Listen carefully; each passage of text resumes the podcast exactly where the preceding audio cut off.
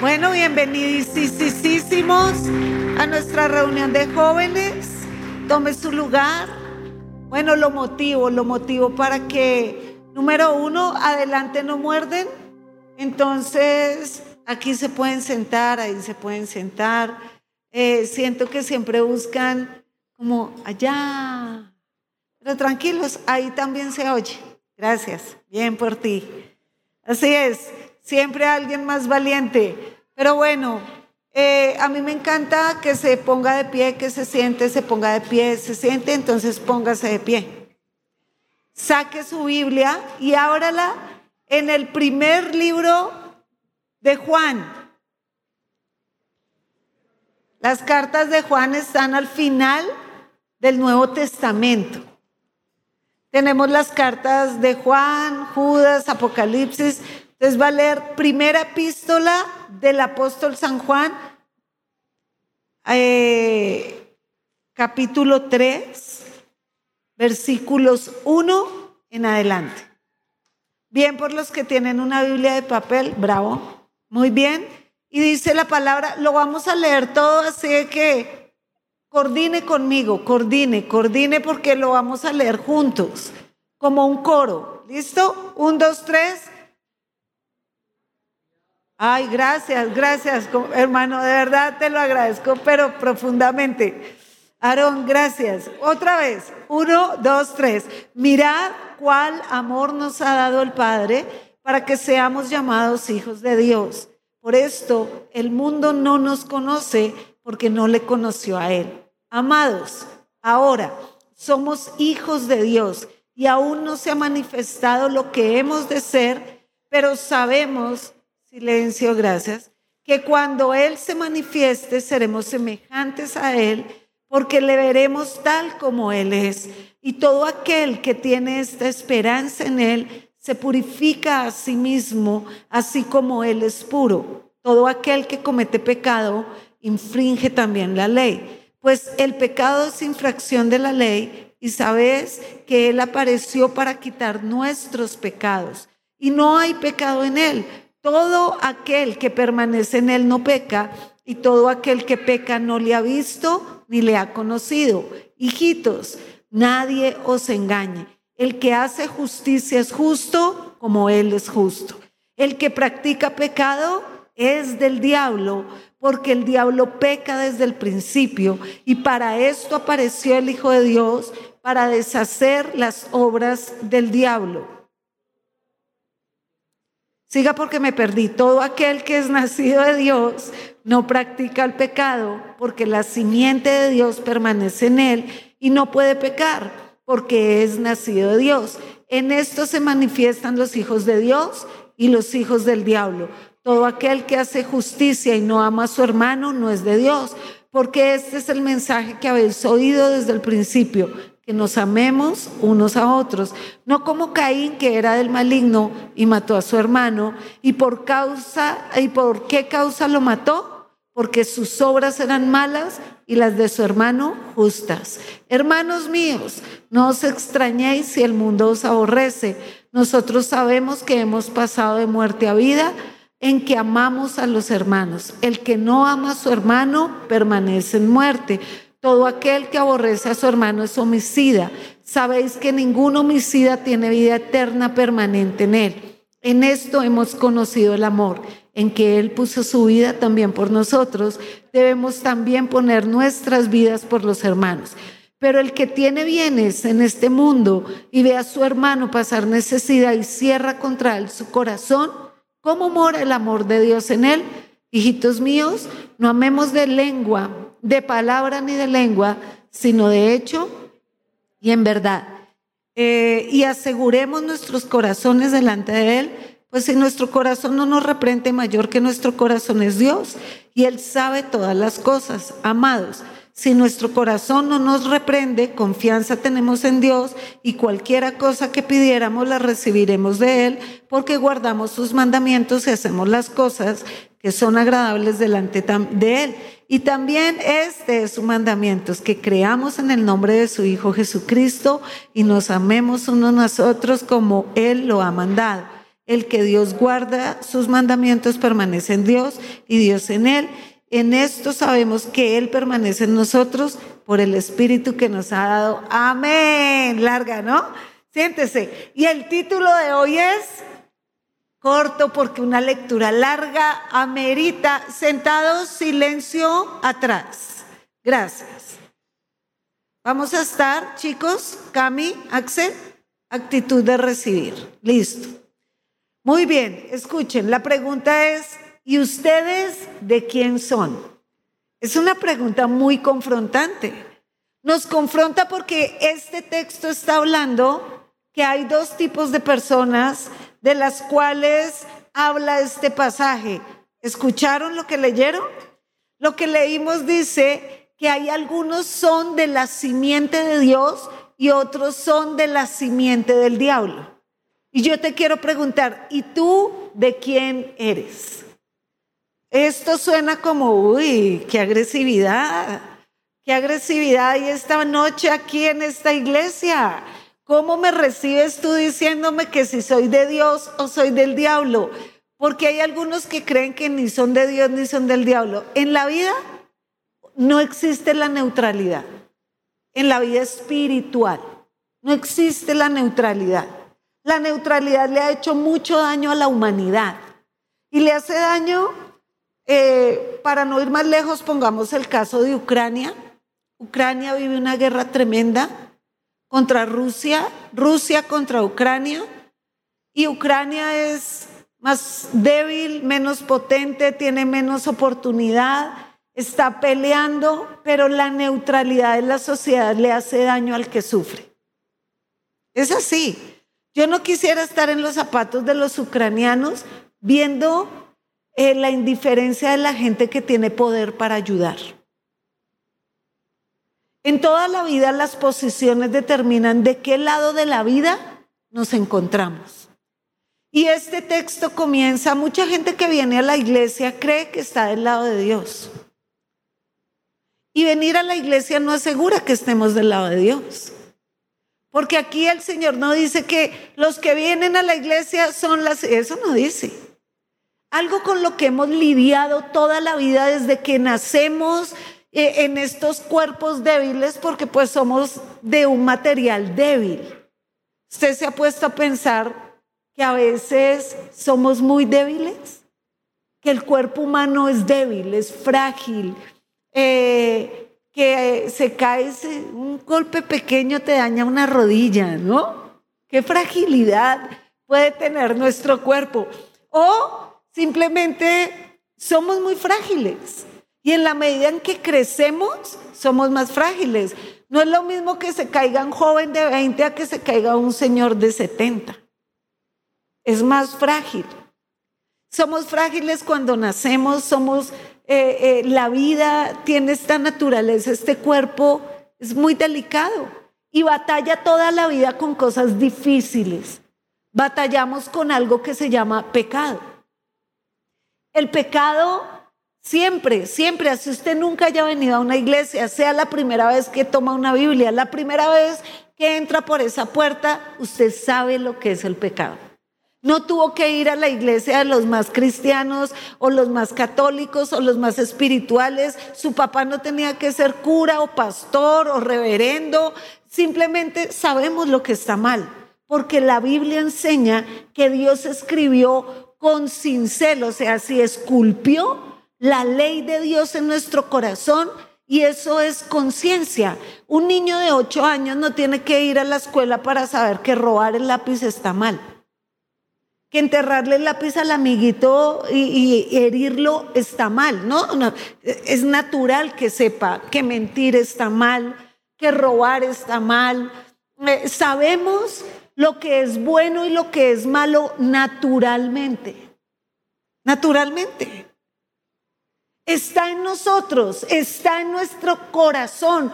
Fuimos hechos con algo que se llama conciencia. Está la ley de Dios plantada en el corazón nuestro. Pero todos luchamos con esta debilidad que nos lleva por un camino equivocado. Todos. Todos queremos una vida mejor, todos queremos decisiones correctas, todos anhelamos la muy llamada y apetecida libertad. ¿Cuántos anhelan libertad? Levante su mano. Bueno, algunos eh, creen que están libres, pero la verdadera libertad produce algo muy tremendo al interior del corazón, fruto de la mente.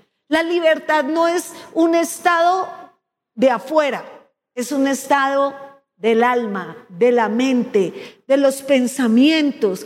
Cuando una persona está en conflicto consigo misma, está en conflicto con sus semejantes, está en conflicto con Dios, no conoce la libertad.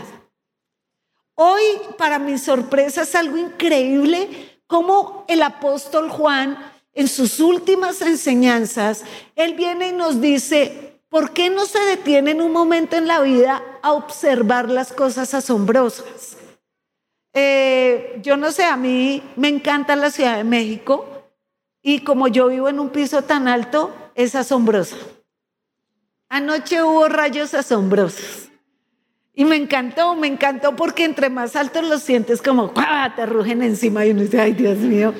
Eh, y a mí me encanta que llueva, que llueva, pero que yo esté debajo de las cobijas y que llueva y que yo contemple desde las alturas la majestuosidad de Dios y la pequeñez de los hombres.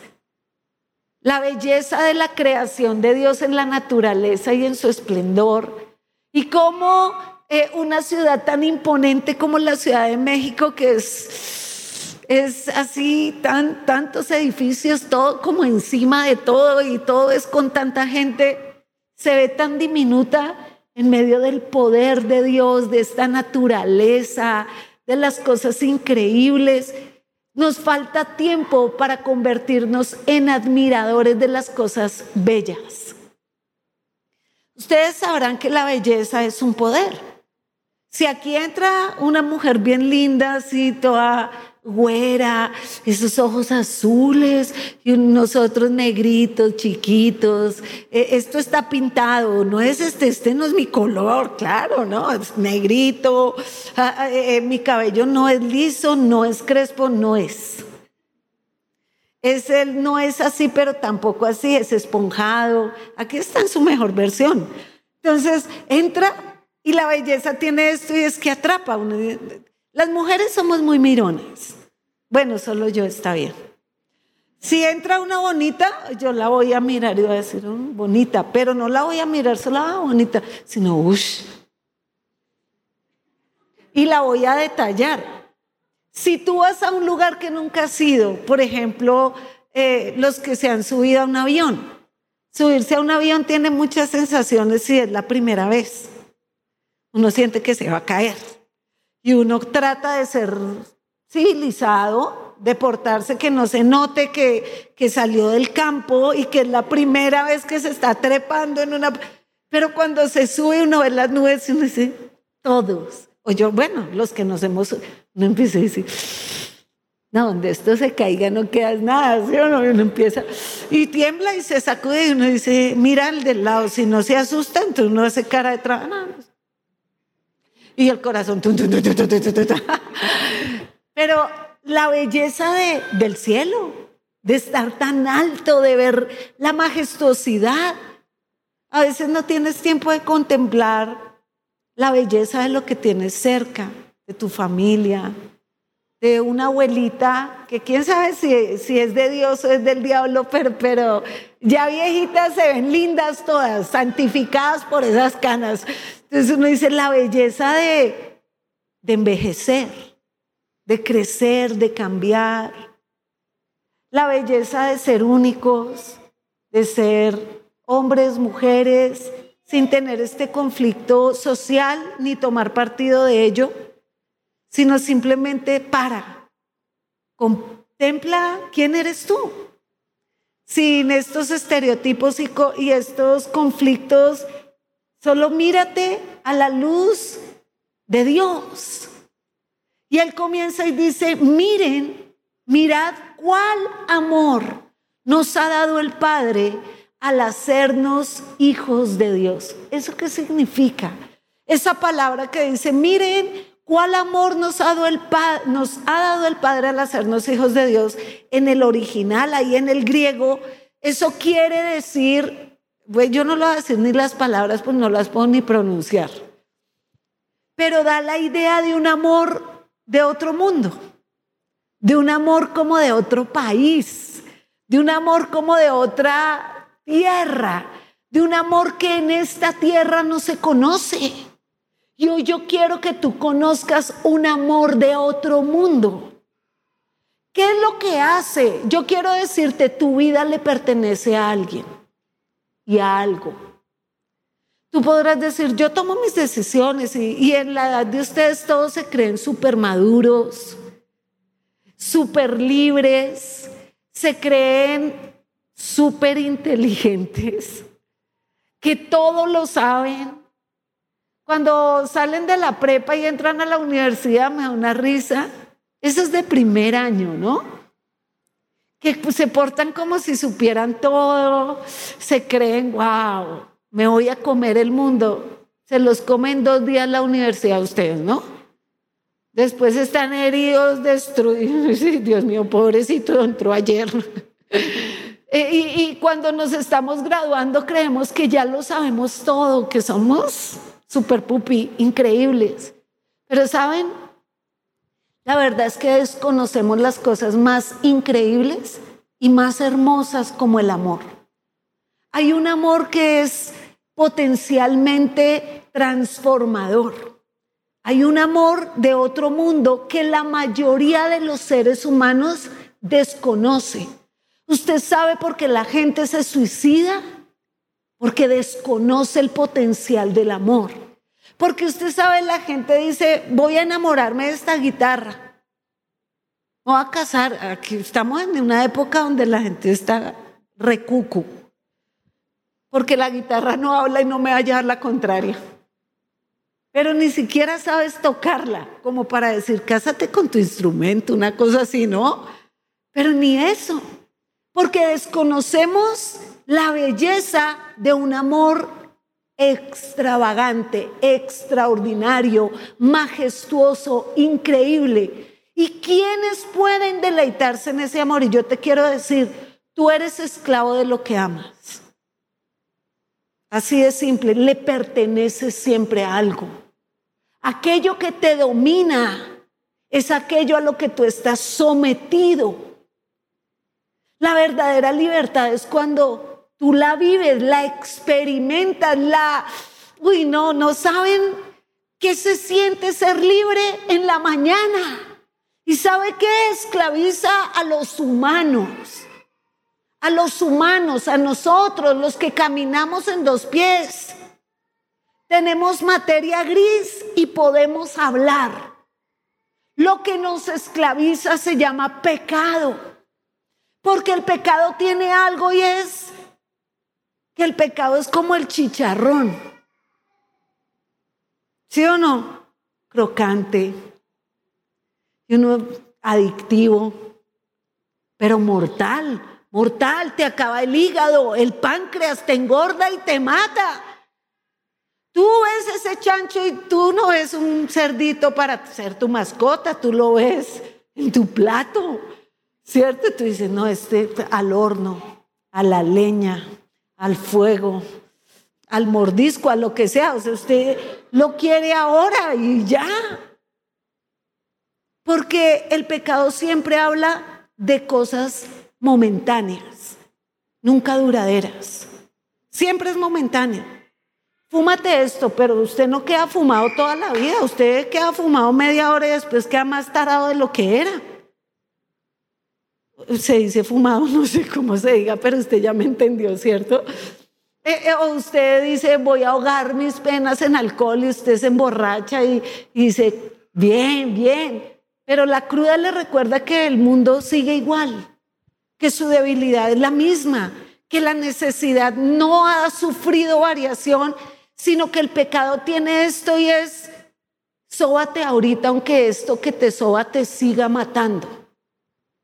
El pecado es el azote eh, eh, lo que ha usado desde siempre el enemigo para encadenar nuestra alma para que no volemos libremente. No hay nada más increíble que alguien que está libre de culpa. La culpabilidad es un azote muy, muy bravo, muy fuerte. ¿Sabe qué es la culpa en la antigua Rusia? Tenían, quién sabe si es la antigua Rusia, ahora yo ya no sé, pero esto es de la antigua Rusia, de la Unión Soviética, de la cortina de hierro. Tenían para los traidores una, tortura. Y la tortura era que al traidor le quitaban la ropa y le ataban su cuerpo a una persona muerta. Hasta que el muerto descompuesto lo matara. Qué grave. Pero ¿sabe lo que es la culpa? Es un muerto que se lo devora lentamente. Le devora la fuerza, le devora la alegría, le devora la visión, le devora la esperanza y le trastorna el resto de su existencia. Qué increíble que uno dijera, no siento, no ser cínico, porque el pecado te lleva a ser cínico, a decir soy como soy, pero por dentro, por dentro. Usted puede poner cara de que es libre y se está muriendo, es por dentro, es usted solo con Dios. Es esa soledad donde uno dice, mi vida no tiene sentido. ¿Para dónde voy? El pecado se vuelve dominante y tú te vuelves servil a tus debilidades. Entonces te vuelves esclavo de tus debilidades. Usted cree que el que mata quiere matar, pero cuando está tan metido en secuestrar, en matar, en asesinar, dice, ya que es lo que es. ¿Usted cree que todos los ladrones un día no dicen, ¿por qué no puedo tener una vida en paz? Pero están tan esclavizados y tan gobernados por sus debilidades que se rinden dicen, es lo que es. Alguien que practica la corrupción le es muy fácil ser corrupto y decir, no soy el único. Y cuando quiere salir de ahí dice, no puedo, es lo que es. Sencillamente le perteneces a lo que te gobierna. Tú le perteneces a lo que te has rendido. Entonces él estaba diciendo, ¿por qué no se detienen un momento y piensan cómo salir de ese atolladero? ¿Cómo salir de esa mentalidad? ¿Cómo salir? Porque Jesucristo nos da la salida y es real. Y yo reto a todo el que esté aquí, reto no, no, no, desafío. Porque aquí retar es regañar, ¿cierto? Pero también se entiende. Te desafío, te reto, te llamo la atención para una cosa. Prueba con honestidad el amor de Dios. Este amor del que habla aquí dice, por esto somos llamados hijos de Dios. El amor no es algo que es barato. El amor no es algo que se encuentra en la esquina. El amor es fundamental para la vida de las personas. No hay vida más miserable que aquella que no experimenta amor genuino. Por eso somos adultos frustrados, porque tal vez nuestra mamá, que no tuvo amor, que no tuvo padres, no supo cómo transmitir esta cadena de amor y te sencillamente hay un hueco dentro de ti. Y el ser humano no sabe vivir vacío, lo va a llenar con algo. Con lo que sea, con estudio, con trabajo, con marihuana, con, cocaína, con alcohol, con pornografía, con robo, con hurto, con vida, con lo que sea. Pero no sabe vivir vacío porque no nacimos para no tener ese amor. Pero es un amor de hijos. Mira cuán amor nos ha dado el Padre al hacernos hijos de Dios. Por eso el mundo no nos conoce. Somos hijos de Dios. Y, la verdad es que el amor de Dios es tan asombroso, tan magnífico, tan suficiente, Porque el amor de Dios no es ni intangible ni real. Y hoy yo los puedo ver y puedo verles sus ojos a los que usan cubrebocas y sus caras a los que no usan y decirles, sus ojos dicen, quiero amor. Toda esta sociedad está ávida por ser amada, está necesitada de amor. Por eso nos portamos de cierta manera. Se verá que todo el mundo quiere sobresalir, así sea haciendo cosas malas. Y quiere sobresalir para decir, ¿si ven? Yo soy un tenaz. Pero cuando te das cuenta que por más alto que llegues con tus propias fuerzas sin amor, vas a decir, perdí la vida.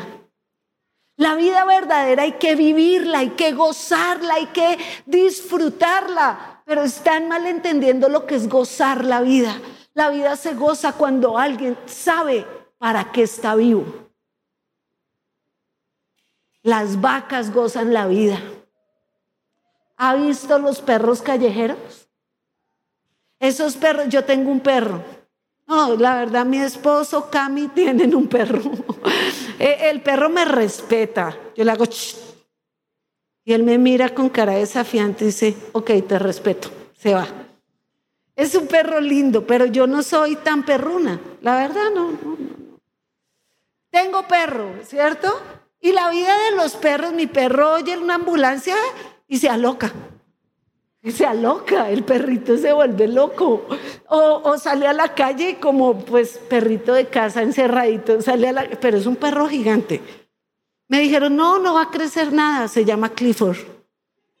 No, en serio, todos los días está gordo, grande. Y yo digo, ya, por favor, para, no crezcas más. Con la cola pasa y se lleva todo. Y yo digo, Dios mío, perrito, no respires tan duro. Y el perrito toma agua y tiene como, eh, y gotea todo el piso, tic, tic, tic, tic. Y sus patas están en todos lados pintadas. Tum, tum. dije, amo el piso limpio hasta que llegaste tú. Ahora no nos preocupemos, solo. Pero el perro callejero oye la ambulancia y se acuesta. perro callejero mira a mi perro y lo mira con, con risa. Dice, mire, otro nervioso en este planeta. Otro de apartamento. ¿Por qué? Porque el perro es cazador, es trabajador. Los perros no son para que nos creamos todas Paris Hilton para meter un perro en una bolsa. Y con estas ínfulas de grandeza maltratando los animales. ¿Qué hay más libre que saber para qué estoy vivo. Eso le da tanto sentido a nuestra vida, tanto sabor a nuestra vida. Es un amor asombroso porque no es irreal, no es de novela, no es ese amor de Carlos Alberto, te quiero. Así esas tonterías, no, es un amor genuino, es un amor de Dios manifestado en carne. Nadie nos ama como Cristo nos ama. Nadie nos conoce como Cristo nos conoce. Nadie daría lo que Cristo dio por ti y por mí en todo el mundo. Ni tu abuelita. Nadie, nadie. Es un amor genuino, auténtico, verdadero. Es un amor inmerecido. Porque Él pagó la deuda que yo tenía conmigo misma. No se trata, ¿saben? Cuando yo conocí a Jesús, fue hace 31 años, en una reunión pequeña como esta, en un lugar diferente a donde yo solía moverme y vivir, con gente rara, rara, enamorada de Dios. Para mí eso era raro.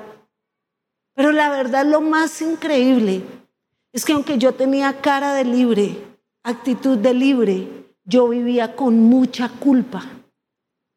Para mí el azote del pecado fue una culpa constante. Pero cuando el amor de Dios fue derramado en mi corazón, yo dejé de ser huérfana, bastarda, y tuve vida y tuve familia. y tuve identidad y tuve origen. Usted sabe, yo pude ir a, Al Paso, Texas, que es frontera con Chihuahua. Solo se cruza un puente y uno está al otro lado. Y yo pude ir a una actividad de jóvenes, tanto en Chihuahua como en El Paso. Y yo le pregunté a un joven que hablaba mexicano, se veía mexicano, pero no hablaba bien español. Y yo le decía, ¿y tú no hablas español? Me decía, un poquito. Yo, wow, poquito. Y yo, ¿y tu bigote es mexicano? Sí, mi papito, mi abuelito mexicano. Yo poquito español. Y yo decía, chistoso. Y le dije, bueno, y en esta mesa, ¿tú cómo te sientes? Me dijo, ni mexicano ni americano. Porque aquí me ven raro en México porque no hablo su idioma. Y allá me ven raro porque yo soy moreno, porque soy diferente. Yo no tengo origen. Y yo le dije, si tienes, venimos de la misma tierra y vamos para la misma tierra, porque en esta tierra todo es pasajero. ¿Cuánta gente que estaba viva ayer hoy no está? que creía que iba a agarrar el mundo con las dos manos, que se las sabía todas. No está, porque el mundo pasa y sus deseos. Pero el que hace la voluntad de Dios permanece para siempre. Esa es nuestra libertad. Un amor verdadero, un amor de otro mundo, un amor dado por el Padre de manera totalmente que no la merecemos y un intercambio fabuloso. ¿Sabe? Eh, hay un texto en Isaías 53 que es una profecía de muchos años antes de Jesús. Y dice que más él herido fue por nuestras rebeliones, molido por nuestros pecados, el castigo de nuestra paz fue sobre él. Y esa es la palabra que quiero que entiendas. Libertad es solo cuando tú pagas las deudas que tienes. ¿Alguien aquí ha estado tan endeudado que se sienta oprimido? ¿Solo yo? Muy bien, vamos tres.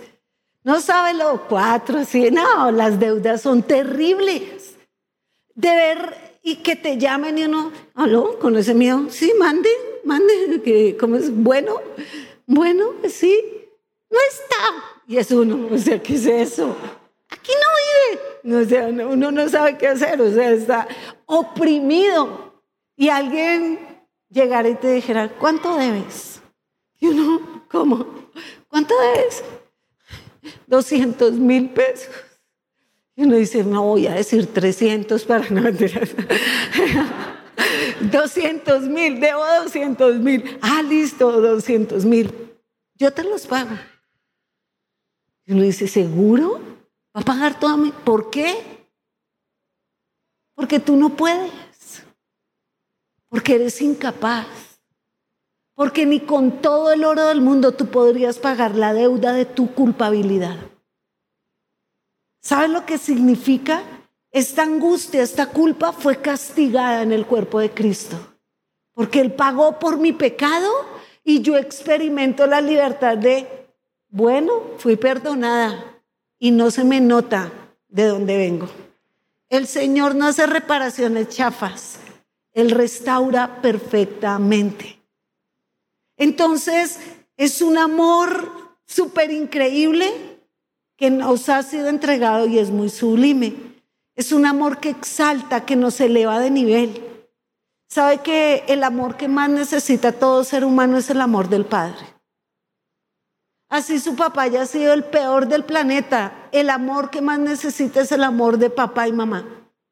Es un amor que a todo niño, a todo ser humano, le da mucha forma a su vida. Y esos vacíos y esas ausencias y esas carencias deforman mucho lo que somos de grandes. Porque una mamá y un papá dedicados a trabajar dejan sus hijos expuestos a los elementos. Dejan sus hijos expuestos al vecino, al tío, a la señora, al primo, al fulano. Cuídemela ahí como si fuera un bulte de papas, ya vengo, se la encargo y ya vengo, cuídemela ahí. Quedamos expuestos. La falta de amor nos deja vulnerables y crecemos sostenidos solos de muchas maneras.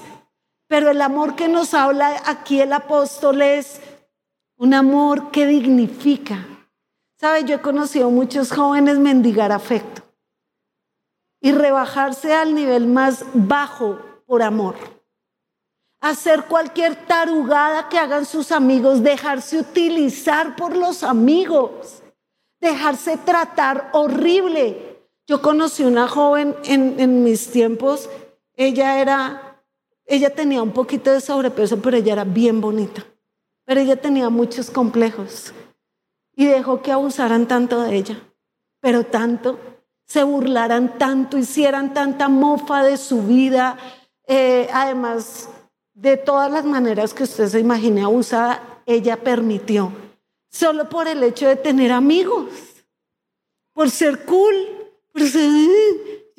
se destruyó la vida buscando amor. ¿Cuántas personas tienen relaciones totalmente tóxicas, enfermas, incorrectas, solo por mendigar amor y mendigar afecto? Pero el amor de Dios nos quita de esa condición vil y nos dignifica. ¿Sabe? Yo como tuve un, mal hogar, mi papá y yo, pues no, usted ya sabe, la mayoría no tuvimos química, ni física, ni nada. O sea, mi papá y yo cero. Cuando mis amigas llevaban sus papás, yo envidiaba muchísimo esa vida. Uno no anda diciendo que es envidioso, ni codiciando lo que los demás tienen, pero yo literal en mi corazón, yo decía, ¿qué se sentirá llegar a una casa donde alguien te ponga un plato de comida caliente. Para el que la tiene todos los días es fácil. Y en mi época no había microondas y en mi casa menos porque no había ni plata ni microondas. Y solo el valorar una comida caliente hace tanto la diferencia. Pero cuando tú la tienes todo el tiempo no entiendes. El simple hecho de que en la mañana, cuando tienes siete, ocho años, alguien te diga, bañate, yo te peino. Como a mí no me gustaba peinarme, yo me bañaba, pero no me peinaba. Y yo tenía una rasta acá increíble acá en la nuca. Me cortaron el pelo como un niño. Y en el colegio me encantaba porque era femenino y decían, vamos a hacer un baile, tú de niño. Y yo, con bigote y Sí, qué hueso, ¿no? O sea, no me gusta el pelo corto, tengo un trauma con el pelo corto, pero siempre pensamos, ese amor es una necesidad. Y usted dice, uy, ¿cómo sufrió ella? No, yo ya no sufro. El amor me ha dignificado. El amor me ha levantado. Porque yo no soy cualquier persona quiero que me vea. Sí, yo era todo lo que le he dicho, pero yo ahora soy hija de Dios. Esa palabra a mí me eleva de condición. Esa palabra a mí me dignifica, me pone en un lugar que yo no sabía. ¿Sabe? Yo soy como esos que dicen que los bajaron con un espejito. A mí, el Señor me sacó de atrás, me levantó de abajo y su amor me ha sostenido. Y es el amor que yo anhelaría profundamente. No se trata de una religión, no se trata de que yo soy musulmán, yo soy no sé qué y todos van a... Mire hermano, así de simple, el amor de otro mundo tiene un nombre, se llama Jesucristo. Ha sido derramado y no es mentira, es real para el que le permite que sea derramado en su corazón. Yo nunca fui a un instituto bíblico. Yo lo que he aprendido lo he aprendido en la vida real. No lo aprendí de un libro, lo aprendí porque es verdad. Un amor que me dio fuerza cuando no tenía ninguna. Por eso somos diferentes. El mundo entero tiene esta agonía por ser distinto. Y todo, entonces mi pelo es anaranjado, pero todos tienen el pelo naranja. Entonces me hago una expansión, me arranco la oreja, arráncate la oreja, quítate la nariz, tatúate el cerebro, eh, porque ya no en el ojo, la lengua, haz lo que quieras. Pero eso no te hace distinto, eres el mismo, frustrado, acomplejado, pero tatuado. El mismo frustrado, complejado, peliteñido. ¿Eso qué es? ¿Qué te hace distinto?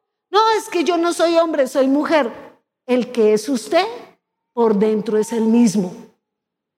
No importa su tendencia sexual. No importa si usted dice mañana que tiene un cacho acá y usted es un unicornio y se tira y que tiene alas y va a volar y se mata. Pero lo que hay dentro no ha cambiado. Y si usted necesita un cambio, no es un cambio de afuera, es un cambio de adentro. Y es un amor que nos diferencia. Los que hemos sido amados y los que no. Ese es el mundo de los que son y los que no son, de los que tienen y no tienen. Y no hablamos de plata ni de moda. Porque hay un poco de gente rica muy miserable. Hay gente muy intelectual cuya cabeza se le va a explotar y a la larga no hizo nada con tanto cerebro. No, esto no es ni de brutos ni de pobres. Es de necesitados. Y yo la primera de ellos. Soy una necesitada de amor todos los días. Todos los días mi corazón dice, necesito este amor que me hace diferente. Por eso decía el apóstol, por eso el mundo no nos conoce, porque no lo conoce a él. Entonces cuando alguien habla como yo es, es raro. Yo soy rara. Para muchos de ustedes puede ser, ella es religiosa.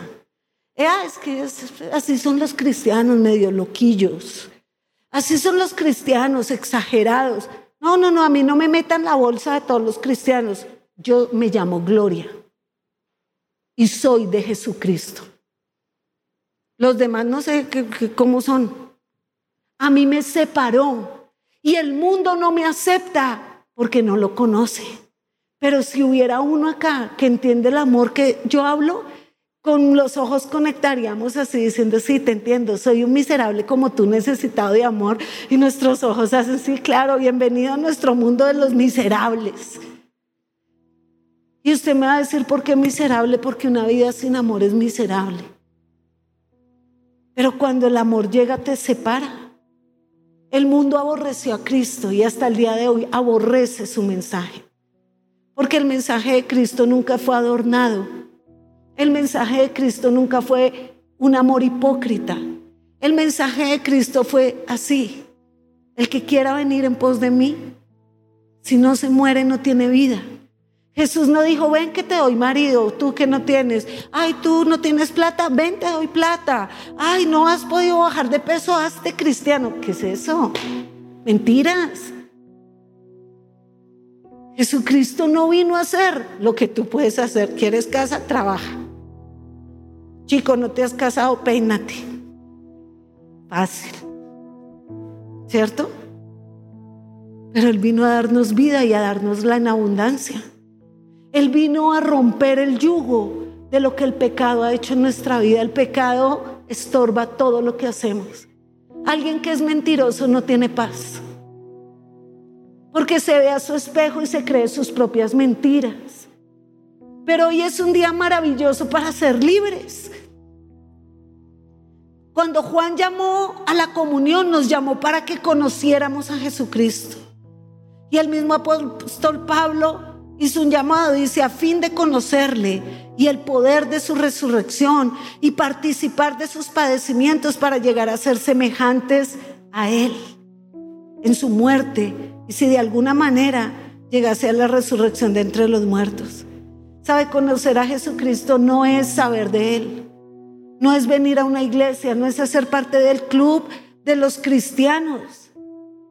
Es cuando ese amor, ¡pum!, estalla nuestra cabeza. Es cuando ese amor, ¡pum!, rompe nuestro corazón. Es cuando ese amor hace todas las cosas distintas. Conocer a Jesucristo, según el diccionario teológico del Nuevo Testamento, dice, comprendo toda la realidad y la naturaleza de quién es Jesús y considero, por tanto, puede distinguirse de una simple opinión que tiene idea de comprender el objeto de forma inhibida o incluso falsamente. Le voy a decir eso en otras palabras. Tenemos un conocimiento pobre de quién es Cristo. Porque aquellos que lo hemos conocido, este conocimiento es poder de Dios en nosotros. Poder para vivir una vida que es difícil. Poder para lidiar con nuestras propias debilidades. Aquellas con las que nunca has hablado con nadie. Aquellas que nos vamos a llevar hasta que muramos. Aquellas que no se quitan ignorándolas, olvidándolas. Tu lucha no se va porque no pienses en ella. Enfrentándolas en el amor, soy débil, porque cuando yo soy débil, entonces es fuerte. Y entonces ese amor desarrolla algo increíble en nosotros que se llama esperanza. Un cristiano no es positivo, un cristiano está convencido. Eso es muy distinto. Hay gente que se levanta y dice, hoy tendré un día maravilloso. Hoy declaro que soy un campeón. Y oh, nótese mi tono. Hoy conquistaré las metas que la vida me depara. Y sale a la esquina y ni siquiera tiene para el bus, para el pecero, pues para el transporte. No es motivación de tres pesos el amor de Jesús. Es una esperanza genuina. Es real, es verdadera. Tú sabes que esta vida es corta, que el tiempo pasa rápido, pero que cada día estamos más cerca de esa esperanza y es, le veremos tal cual es, seremos como Él es y estaremos con Él para siempre. Cuando alguien tiene una esperanza más grande que su pequeña vida en la tierra, porque a veces uno ve un niño que, ve un Ferrari en Mazarik. me da mucha risa. Uy, uy, ¿viste ese carrazo como sonaba ese motor? Y te va a hacer feliz ese carburador. Va a acelerar las pulsaciones de tu corazón cuando le ponga toda la chancleta ese acelerador y se estrelle con la primera pared. Hay algo más profundo y es lo que no muere. El dinero se acaba. La juventud se va. Las personas pasan. Pero el amor derramado de Dios es eterno. Nadie te lo puede quitar. Tu fe y tu esperanza son tuyas. Nadie te las puede arrebatar. A mí viene gente muy nice de todo el mundo y me dice, ¿usted qué cree que yo le digo? No, no, estoy segura. Mi esperanza es suficiente para que un día difícil yo me levante emocionada, porque hoy veré sus misericordias cada mañana. No se trata de religión, se trata de vida, vida. No se trata de que yo antes eh, era ladrón y ya no robo. ¿Sabes que no se trata de eso? No se trata de que yo era tontín y ahora soy, oh, qué brillante. No. Se trata, como dice el apóstol, pasamos de muerte a vida. Yo estaba muerta. El pecado mata. El pecado seca, el pecado destruye. Y cuando Jesús en su misericordia muere, paga el precio, perdona mi pecado, me da vida con esperanza. Vuelvo a la vida. Y yo llevo 31 años viviendo la vida. Viviendo la vida sirviendo a otros los que me conocen de tiempo dirán, yo me fui y no había vuelto pero ella es igualita. Está diciendo lo mismo, porque es lo que creo. Y estoy convencida. Con esta esperanza, soy esposa todos los días por 29 años del mismo esposo. Con esta esperanza, soy mamá de tres. Soy suegra de una. Con esta esperanza, camino todos los días diciéndole que este amor que tú me diste, alguien lo pueda tener. Yo anhelo que mis hijos conozcan este amor. Todos los días les miro los ojos así. ¿Tú amas a Jesús? Y ellos me dicen, sí. Y a veces digo, todavía no hacemos clic con los ojos. Pero vas por buen camino. Cuando veo a mis discípulas le digo, ¿amas a Jesús? Y mis ojos así encharcados, ¿amas a Jesús? Sí, señora, pero no llore. Le prometo que lo quiero. Y le digo, ay, todavía tus ojos no hacen match con mis ojos. Si tú supieras lo que este amor loco nos lleva a hacer,